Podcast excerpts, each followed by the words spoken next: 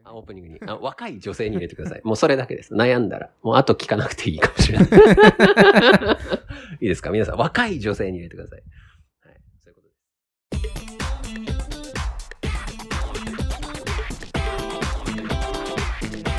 です。無差別ラジオ。別ラジオ。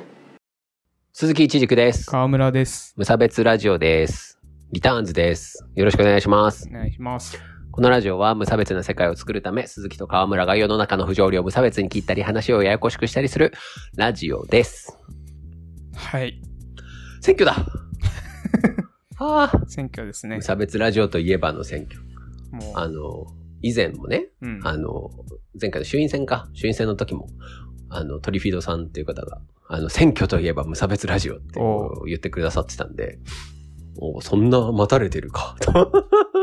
多分僕休んでる時もてっちゃん一人でやったりしてたもんねあ、。そうそう、選挙の時はさすがにやろうかなと思ってね、うん選挙って一番大事だから。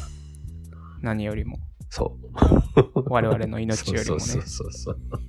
命をかけてでもね、川村くんの体調不良を押してでも取るという、このね、はい。というわけでね、選挙の話を今日はしていくから、よろしくな。お願いします。じゃあ川村くん、次ある選挙は、何月何日に投開票がありますか？え、7月10日？あ、そうです。当たりです。はい。次は何の選挙ですか、参院選。そういうことです。分かってるじゃん。参議院ですよ。じゃあ参議院選挙の選挙制度は？選挙制度？はい。人気とかですか？あ人気 えっと、何制と何制ですか？選挙区とはい比例代表。そういうことです。あ、はいそういう。ことね。あの、前回の衆院選は、例えば宮城県とかの中でも、6個とかこう、区画があって。でしょ？そうじゃなくて今回の選挙区は、1県が1つだから。うんうん。うん。1県1つで、例えば東京とか人が多いと、東京は6人ああ、枠。なるほどね。みたいな感じで、前は小選挙区だったから、あ、衆院選は小選挙区だったから、うんこう、分けて、その中で一人、一人を選びまくるってやつだったんだけど、うんうん今回は先にこう、区の大きさが決まってて、県っていう単位で決まってて、あとはそこの人口に合わせて何人にするかっていう感じで決まってるっていうことね。はい。で、東京は6人、うん。宮城は1人。うん。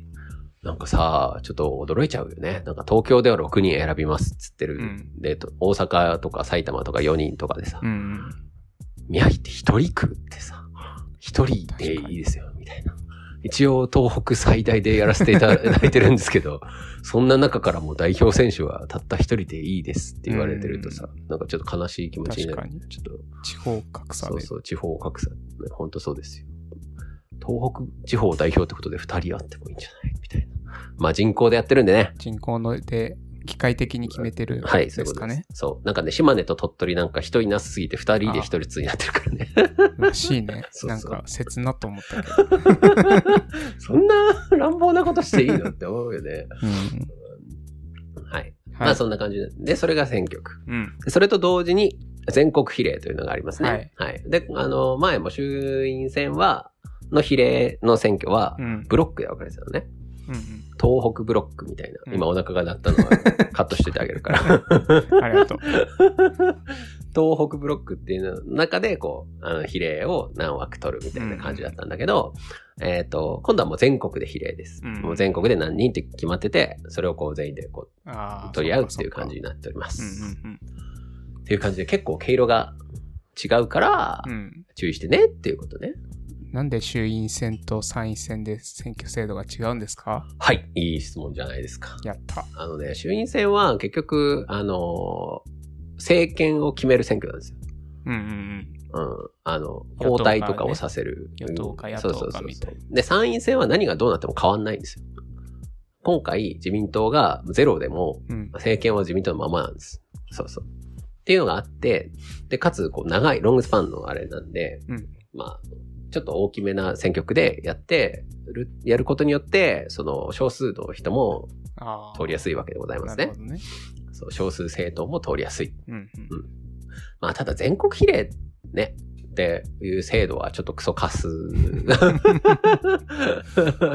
ちょっとね、クソカスなわけでございますね。うん。まあ、指標が少ないというところがいいところなんですね。うんうん。あの、要はブロックで分けてると、そのブロックの、あの、ギリギリまで行って、1票になら、ん。一にならなかったっていう人が、の分が無駄になっちゃうって。指標になっちゃうんだけど、まあ、無駄じゃないんだけどね、指標になっちゃうんだけど、全国だとそれになる該当する人がすごい少ないわけね。うん。うん。各政党に1人しかいないわけ。うん。ってなって、お得っていう、ね。ね。うん。だからまあ、小さい意見が一応吸いやすくはなってるんだけど、うん逆に言うと、こう全国わーって、要は人気者が勝つっていうことね。うんはいというわけで、別にその、頭がいかに悪かろうがね、なるほど。そう、ネームバリューさえあれば、全国から票を集めて勝てちゃうっていう話でございますね。か昔も若干それが問題、問題というか、あ、そうそうそう。なんか、あれあったよね。あの、今、タレントっぽくあ、活動そうそうそうしてる人と。今井絵理子の話ですか？か。いやわかんないですけど、もうちょっと前の話だと思って。まあ、それこそだからタレント候補っていうのは全国比例で出すっていうのが、まあ、基本的な戦略になってきますね。あのいえ。とりあえず名前を売るっていうなるほどねはい。はい。で、その比例のやつが面白くって、うんどういう制度かっていうと、あの、全国のこうリストの中から、あの、政党で選んでもいいし、あ、比例、あ、ちなみに比例代表っていうのはその、政党に投票する制度なんだけど、で、今回の選挙では比例の方に個人の名前を書いてもいい。うんうんうん。だから比例で出てるなんとかさんっていう人がいいですっていうふうにこうやっていくんだけど、そうすると、その人が党の中でのランキングが上がっていくの。あ、そうなんだ。そうそう。党の中でのランキングが上がっていって、で、全体、全国の投票の全部の中、全部のこう割合で、だから自民党さんは何議席、うんあの、で、うんぬんで決まっていくわけね。で、えっ、と、で、その自民党の中で例えば10個取りましたってなった後に、その10の中の取り合いは自民党の中うでんの、あの、個人票を何票取れたかっていうので、ランキングが決まっていくっていう話なんですね。だから、両方が、みたいな感じなんですよ。ほうほうほう。まあこれは面白いですよね。あの、面白いんだけど、だからやっぱそのタレントが勝つっていうね。うんタレントがいることによって、そのとりあえず知ってる名前書くかっていう人が、その人に入れるし、その人に入れた一票っていうのは党への一票にもなるので、うんこれが強くなるわけですね。うん。なるほど。はい。だからやめちゃえって思っちゃうよね。そうだね。そうそう。はい。と、まあ、そんな二つを合わせてやるっていう話なんですけれどもね。ああ、いやー今回の選挙、うん。ちょっと面白みに欠けるというかね。そうこんなこと言ったら。ら申し訳ないんですけど、いやちょっとまあ私選挙ウォッチャーをうん長年やってるものなんですけれども、うん皆さんご存知の通り、ちょっと盛り上がりに欠けますよね。うん、やっぱり。どういう点が？その、対抗馬が弱すぎるという話がありましてね。自民に対して？あ、そういうことですね。うんその、まあ、前回の衆院選も別に盛り上がってなかったんですけど、こんな盛り上がらなくていいのかっていうぐらい盛り上がってなかったんですけど、あの、もう、ビジョンがね、なかったからね、あのうん。いい、良くなるっていうかさ、その、なんか政権が変わるっていう理屈がもうなかったんですよう、ん前回の選挙は。で、まあ、蓋を開けてみれば、立憲さんボロ負けっていうので、うんそれはそれでエンターテインメントだったんで、維新が爆勝ちしたっていうので、まあ面白かったは面白かったんだけど、その、前情報的には盛り上がりが少なくって、あの、だってもう、政権選択選挙だった、前回の衆議院はね。だから、立民が、じゃあ第一、第一党で、立民が、出した全員勝てば政権交代できますよ、みたいな。な、な、な、なわけない、なわけないね。なわけないことを言ってて、うんそう思んなかった。だから希望がなかったんですよ、前回。なるほど。そうそうそう。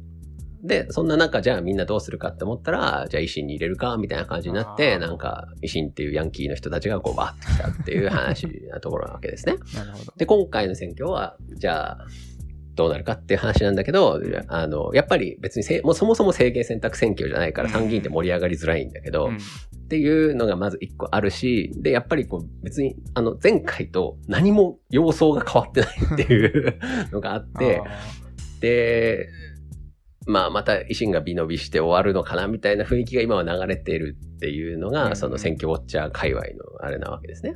うん。はい。これをね、変えたい変えたいところはあるんで、なんか円安とかウクライナの話とかあんま関係ないんですか？だからそう、だからそれが驚いてて、うん。なんか今結構その最近のふみふみかなりやばいんですよね。僕から見てても、最近のふみふみちょっと、え、どうしちゃったの？っていうぐらい、うん。やばいことしか表明してなくて、なんか、おえなんか許されるの？みたいなことまでほこう。やっていくわけですよね、ふみふみが。うんその、なんか、岸田総理のこと。ああ、そうそうそう。うん。あの、ふみ岸田文雄のことなんですけど、そう、文雄さ、お、なんかめっちゃ増税出してくるやんみたいな感じで、うんその、児童手当とかもさ、なんか、お金持ってる人にはあげませんとか、うんで、社会保険料も増額しますとか、年金も下げますとか、あなんか結構強気 ですよね、うんみたいなのをめちゃめちゃ出してくるんですけど、うんでもね、支持率が、ビタ止まりしてて、あはい。不思議だなと思ってるんですけど、で、これはこう、やっぱりこう、あの、受け皿がないっていう話ね。あ。うんうん今、立憲さんにはちょっと、お任せできないという状況にさらになってしまった。前回はまだ、じゃあ立憲にっていうので、こう立憲も言いようがあったんだけど、うん今回それすらできないんですよ。弱くなりすぎて。前回で弱くなっちゃったから、前回で負けたから、そうそうそもう力が残っう。てない。そうそうそうそうそうそう。だ剣道将来みたいな感じになってるんだけど、でもそんな勢いもなく、うんうん。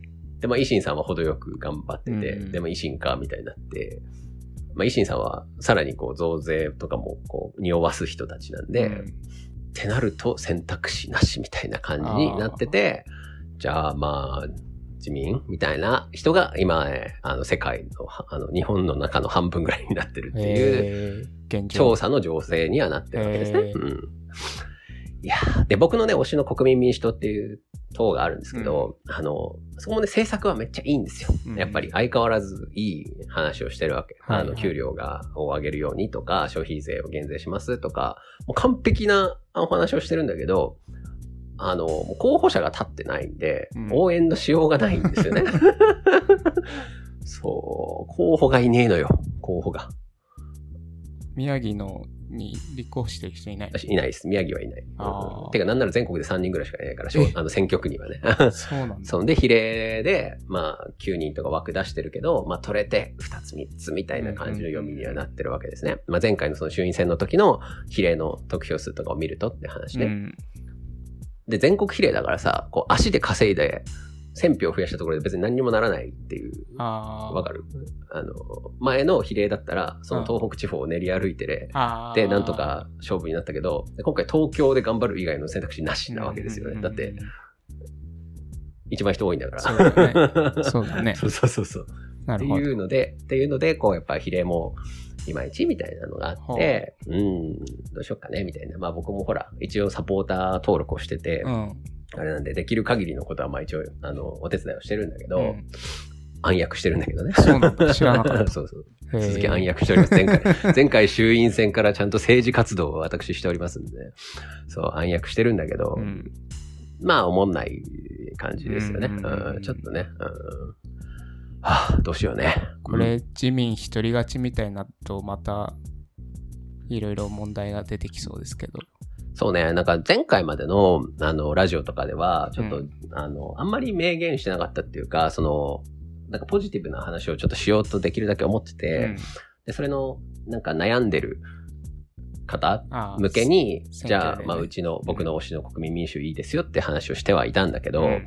ちょっと、なんか、まあ、この情勢なんで、まあ別に偏らないだろうと判断をして言うんだけど、うん。まあ今回に限って自民だけはやめといたらとリスナーに。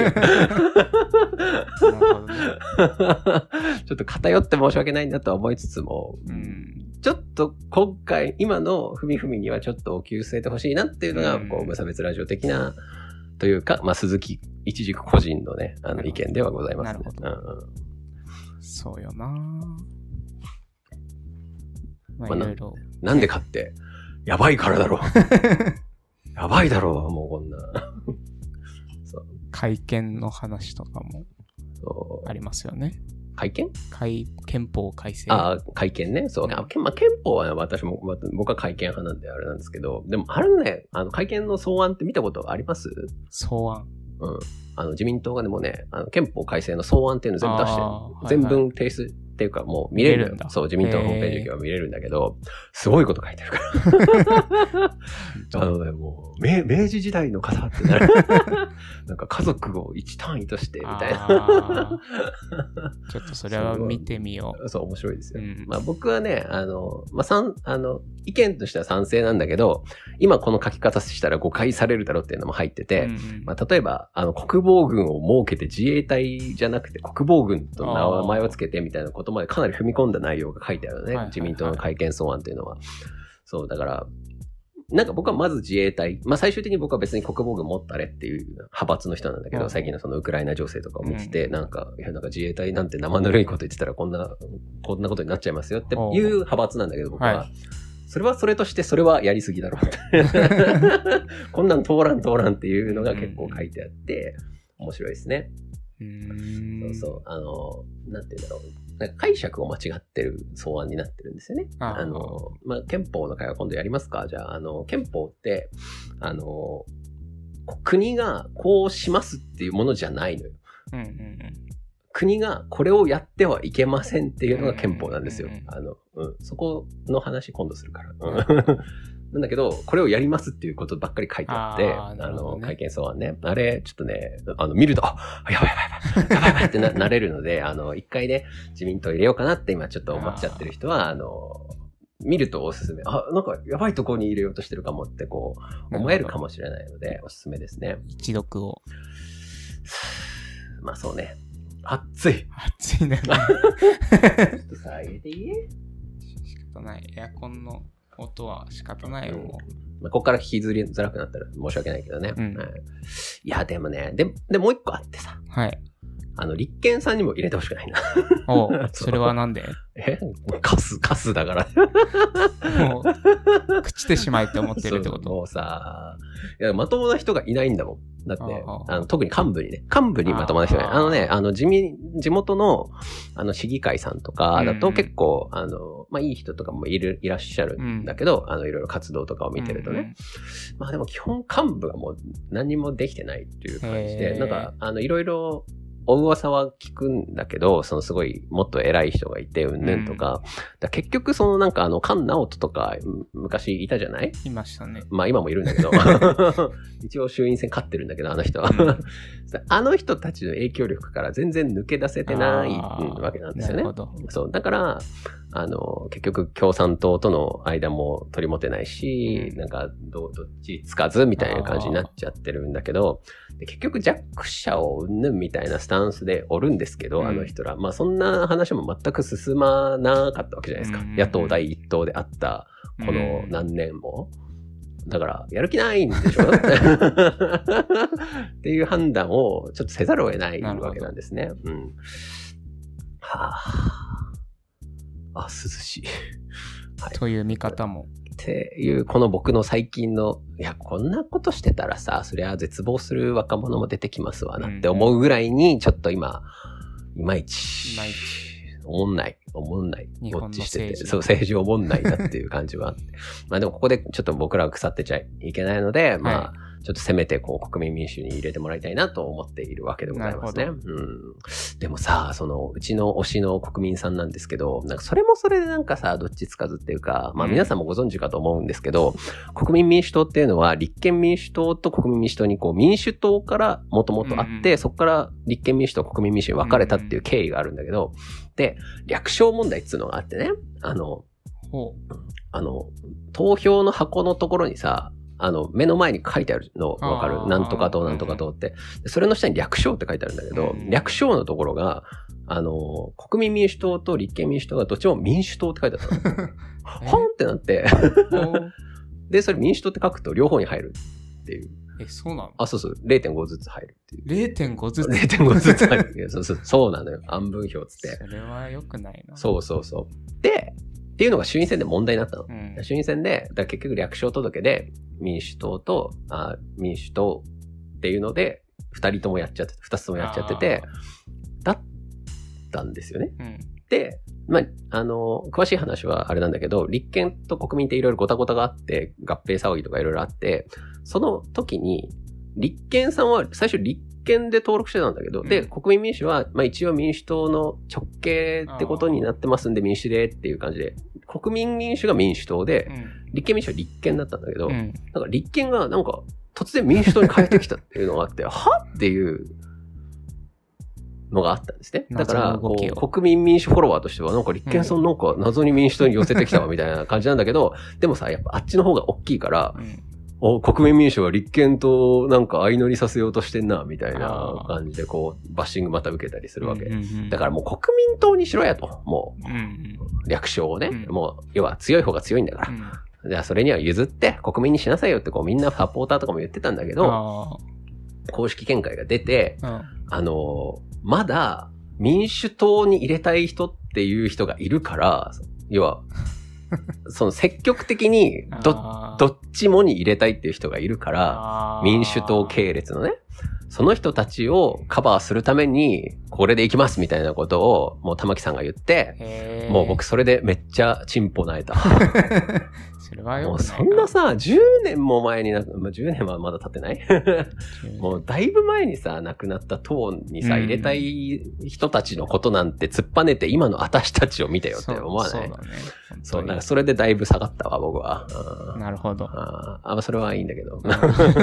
でも、だからそういうスタンスはなんかちょっと、あの、良くないなって思思ってるんだけど、まあ政策だけ見るっていう風にしたら、今のところ僕はまだ国民民主が一番いいんで、相変わらず入れますけど、うんうん。だもう民主党のなんか幻影みたいなのをやめようよって思ってるんだよね。だからそういうのがさ、若い人たちが、え、結局民主党とかっていうなんかやつなんじゃんみたいな話になって、関心がなくなっちゃうわけでしょそうだねえーと思うめんどくさってなっちゃうねそうそうそうそうそう。今、今の話してっていう。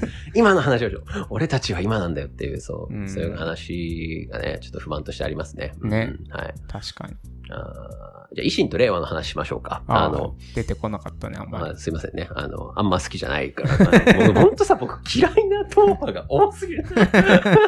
中立ではいられないそう、もう嫌いなの。もう全員嫌い。もう無差別ラジオは全員嫌いです。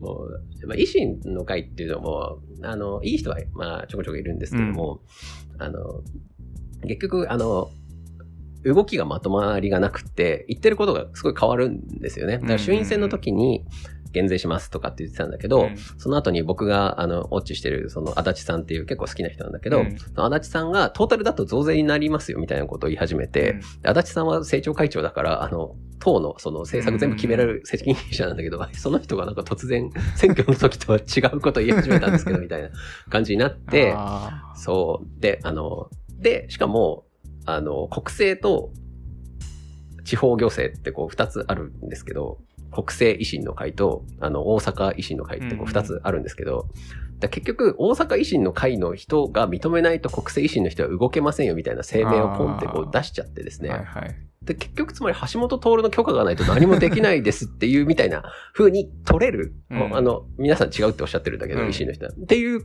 取る風に取れる、あの、ことがあったんですね。そう事件がありまして、衆院選直後ぐらいに。うんいや、ちょっと橋本徹を総理大臣にはしたくないところがちょっとございましたので、うんその、ウクライナに降伏しろって言ってる人なんで、ちょっと、うん、それはな、みたいなのがあるんだけど、うんうん。まあ、その、なんていうの、みんなが、あの、大きな何か転換を望むのであれば、自民党が落ちてほしいとか、に戦であれば戦略的に維新みたいなのも別にまあ、今ギリあるみたいな。うん。ギリ、ギリ選択肢としてありみたいな感じ。玉石混合すぎるんで、ちょっとあれなんだけうんうん。ど、まあそれを言ったら自民にも貸すみたいなやついっぱいいるから、うん。それを言ったら、それを言い始めたらっていう感じはする。なほどね。そうそう。で、あとなんかその実績があるって、その要は地方行政すごい大阪の市長とか取ってるじゃない？で、そのすごい不思議なのが、維新のおかげで大阪すごい良くなったっていう人と最悪になったっていう人両方いへて、ー。だからまあほら大阪に僕はいないからわかんないんだけど、どっち？って。いう。だからめっちゃ良くなったんだったらそれはそれでいいんだけどさ、みたいな。市民のレビューが分かれてるのねあ、そうそう。だから政治赤の方でも、え、どっちなんですか？と。大阪在住の人教えてほしいんだけど、マジでどっち？って聞いたんだけど、なんか、的確なお答えはちょっとなくて、なるほど良かったとも言えるし、みたいな。だから別に、良かったんじゃない？わかんないそういう意味では良かったんじゃないの。うんうん。ね。っていうのが、まあ一個ね。はいまあそれ維新の話ね。はいだからワンチャン、ワンチャンね、ワンチャン、維新はギリギリワンチャン。うんうんないけど、ないけどワンチャン。僕これ、あの、鈴木の意見になるので、あのあくまでそう、か河村くんすら関係ないのですいません。はい。で次、あの、令和新選組っていうのがあるんですけど、あこれなしになりました。ああの、前回までギリありかもしれないっていう感じだったんですけど、もうなしになりました。最近めでたくね。はい。あの、山本太郎さんっていう人が、うんまあ、衆院選結局、まあ、枠取ったんだけど、うん。で、まあ、今回、あの、参院選出るってなって、うんうんわざわざ衆院選、衆院議員辞めてうん、参議院になるみたいな。はい。だから、まあ、みんなね、こう、令和新選組っていうモンスターを生んでしまったというみんなに責任があると思う、僕は。そう、だから、なるほど。ああいうバカみたいなことをしなきゃ、政治に関心を持ってもらえないっていう、この状況にしてしまった、うですね。あの、今に、あの、責任を持ってもっと反省をしろって思ってるね。なるそうそう。みんなが見向きしないから、ああいうバカみたいなことしなきゃ、なんか今、秋葉原で盆踊りしたらしいですけど、なんか、なんだっけ？あそれ令和だっけ？あ、そうそうそうああの、そういうことをしなくちゃいけないとか、その、う衆院選から、衆院議員にわざわざなったのに、その枠を捨てて参院にまた出て、また選挙活動して大騒ぎするとか、うん。そういうことをしなくちゃいけないっていうふうに追い込んじゃったのはお前らの責任だぞと、こう、強くこう、戒めを持ってね、あの人らを受け止めてほしいなというふうに思ってますね、僕はね。うん。あの、政策がね、あの、衆院の時は、うん。あの、結局経済政策に、あの、寄せてあの人ら訴えてたんだけど、うんまあ、消費税の話とかね。まあだから、いいなと思ったんだけど、まあ結局、原発も動かさないし、うんとか、なんかそういう、なんで、あの、現実的な話が一個もなかったっていうわけでございますね。参院選の話でね。あの、まあ相変わらずお金は出せみたいな話をしてるんだけど、うん。それ以外のところでございますね。あの、うん結局自衛隊を放棄するとか、自衛隊を放棄しつつ、みたいな、あへの、ー話なんで、ちょっと、ちょっと無理があるけど、あうんの、政策の実現性に、あの、難があるなというところが出てきたので、今回晴れてなしとなりました。なるほど はい。そういう感じでございます、ね。はいあとは、いいか。まあ、そんなところが。諸派諸派はいいか。社民党、社民党さん生き残れるか頑張ってというところでございまして。はこんなところでしょうか？あそんなとこかな。いやー、また止めてみるか。冷房。最後に、あえて見どころを一つに絞るなら。あえて見どころを一つに絞るなら、維新がどれぐらい出るかじゃないですか。どれぐらい伸びるかっていうところじゃないですか。まあ、今回これを機に立憲さんには崩壊していただいて、うん、っていうのがまあ我々の望みではあるんですけれどもね、ちょっと、あちょっと目障りだな、マジでな。いや、けなんか、その、僕も勘違いしてて、うんその前回までとか、前々回ぐらいまで、そのやっぱりこう、マイノリティの意見を吸い上げるんであれば、立憲かなみたいなところがあったんですけど、うん、なんか、地方議員とかの話を聞いてると、やっぱりそういうスタンスはない。一部の、本当に一部の人しか浸透してないね。浸透してないですね。その中で別に統制が取れているわけではなくうんうんうん。て、で、それをお願いするんだったら、逆にもう共産党さんに行った方がうん、話としては、あの、ちょ共産党ってすごいこう、地域の組織がしっかりしてるから、あの、現場でその、市議会議員さんとかに、その場でこう、相談できたりするみたいな、あの、すがすごい体体制が整ってるんですよね。だから、下手に立憲さんに行ってもね、だ立憲の内部のあのセクハラとかパワハラとかやばい、やばいんですよ。なんだけど、こう偉い人だとなぜか更迭されないっていう話がすごい続いてて、で共産党は起きてるのかもしれないけど、その、すごい、情報統制がちゃんとしっかりしてるのか わかんないんだけど、あんまりそういう味、話は聞かないんで。クリーンなんですね。そう、ある意味、ある種クリーンっぽいんで、まあなんかもう逆に共産党に頼った方がいいんじゃないのって、すら僕は思ってしまうなっていう感じですね。で結局、あの、立憲さんの方だと、あの、本田平直さんっていう人がいるんだけど、うん立憲の中で、元立憲で。で本田さんっていう人は、その、こう、中の会議の中で、その、成功開始年齢っていう、あの、要は16歳うん。あ、ちょっと細かい年齢忘れちゃったんだけど、だから16歳、セックスしていい年齢を16歳にするか14歳にするかみたいな。今、ああの、日本だと確か14歳だったかな。それを16歳に上げるかどうかみたいな意見で、でそれで本田さんが今 50, 50代だけど、じゃあ私が15歳ともし真剣な恋愛をしたらどうなるのかみたいな話をそれ家庭の話じゃん。うん。そうなったらどうなるの、うんみたいな。だいや、そんなやべえこと言ってるやつ超ロリコンじゃんみたいな感じで、勝手に、あの、首にされたっていう話があって、えーだから、、言論の自由なんてないのよな。そうそうか他に今のあの、今令和で幹事長やってるけど、高高田さんっていう人がいるんだけど、あの、あれね、ちょっと前に、えっ、と、コロナ禍、コロナ始まったぐらいの時に、うんあの、めちゃめちゃおっぱぶに通ってて、うわ、もう、おちんちんびしょびしょになっちゃってるよ、みたいなのがすっぱ抜かれた人なんだけど、だからその人は別にうん超仕事はできるのね。うん。超仕事はできるんだけど、まあちょっとエッチな人なんだけど、エッチなところが出ちゃったあっていうあれなんだけど、もう弁解の余地とか全くなく速攻首みたいな感じ。でも、でもなんかそのサポートしてる事務局のうん。あのトップの人が、この前なんかセクハラだかなんだかで、あの、ちょっと告発があったんだけど、もう音がめなしみたいな。そうう。いうところだと、そういうところよっていう話なんでございますね。うん。あまあそういうなんか立憲、あの、スキャンダルは、あの、クソほど出てくるんで、あの、なんかね、別に僕それ、あの、いいわけじゃないんだけど、うんお前らがやっちゃ一番ダメなんだぞっていうところがちょっと分かってない人たちには任せらんないなっていう感じですね。逆に共産党とかは、そういうことはすごいきっちりしてるから。ただ、その、なんていうの？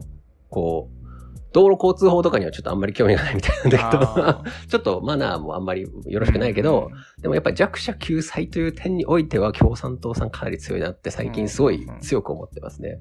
でも僕は共産主義者に肩入れする気は全くないのでうん絶対入れないけど、うんなんか困ってることあるんだったら、あの、地方のね、あの、共産党の方に、あの、相談すると、すぐ議会とか上げてくれるからいいと思いますね、えーこれはね。あこれはこう、一テクだけどね。はい。うんうんそんな感じです。はい感想は？そうだね。なんか、難しいこと考えないで選挙行ってほしい気もするし、はい。逆にちょっと考えてほしいっていうのもあるし、ねなんか1週間ぐらい国民を休みにしてくれない 選挙前は確かに。投票前の1週間ぐらい真面目にね国政について考える時間あってもいいと思うんだよね。あ、そう、だから最近そのトレンドに入ってたけどさ、その、だから選挙特番をさ、投票の後にされても困る。そうね。特集前にしろよそう。そうそう知らん知らん知らんみたいな。それはめっちゃ言われてたよね。そうしかも期日前投票も来てるわけだからさ、よね。やっぱこの合間？一週間後、うん。あの、まあ、今ちょうど収録してるのが、これが公開されるのが投開票の一週間前か。うんだから、ね、ちょうどそれぐらいにね、あの、ここまでの情勢、プラス、この人はこういうことを、この、この一週間の演説では訴えてきたみたいです、うんみたいなのをさ、欲しいよね。それがね本来のメディアの仕事なんじゃないですかまあ今ほら、節電でテレビ見れないから、ね、節電ポイントああ、そうね。いや、なんか、まあでも、その初めて行く人は、まず誰でもいいと思うわ、僕。よくわかんなくてもいいから。うんうんまあちょっと2回目以降の人はちょっと頑張って考えてみようかな、みたいな感じでやってくれると嬉しいかな。で、どうしてもわかんないとき。うんこれ前も言いましたけど、覚えてますか？皆さん。はい。わかんないとき誰に入れればいいんでしたっけ？え？そんなのあったっけ、うん。3年前ぐらい。あもっと前かもしれない。わかんないと3年前。あ、そう、3年前。ちょうど、無うん3年前のね、参院選の時に言いましたね。白票とかじゃなくて、白票じゃないです。あの、誰を選べばいいか。あ、わかんない。あ、こういう時は、うん、こういう人に入れなさいっていうのを僕言ってます。はい推しあ、違います、そういうことじゃない惜しい。惜しい。正解は、あはい。マイノリティ的な人？あ、違います。ああ、まあ、それ合ってるんだけど、あの、合ってるんだけど、それを端的に表す言葉として、若い女です。はい。あの同じ人たちで悩んでたら、若い方を選んでください。で、同じ人で男女だったら、女選んでください。女性同士でなあ、もし悩んでたらう、ん若い方選んでください。うんうん若い同士で選んでたら、女選んでください。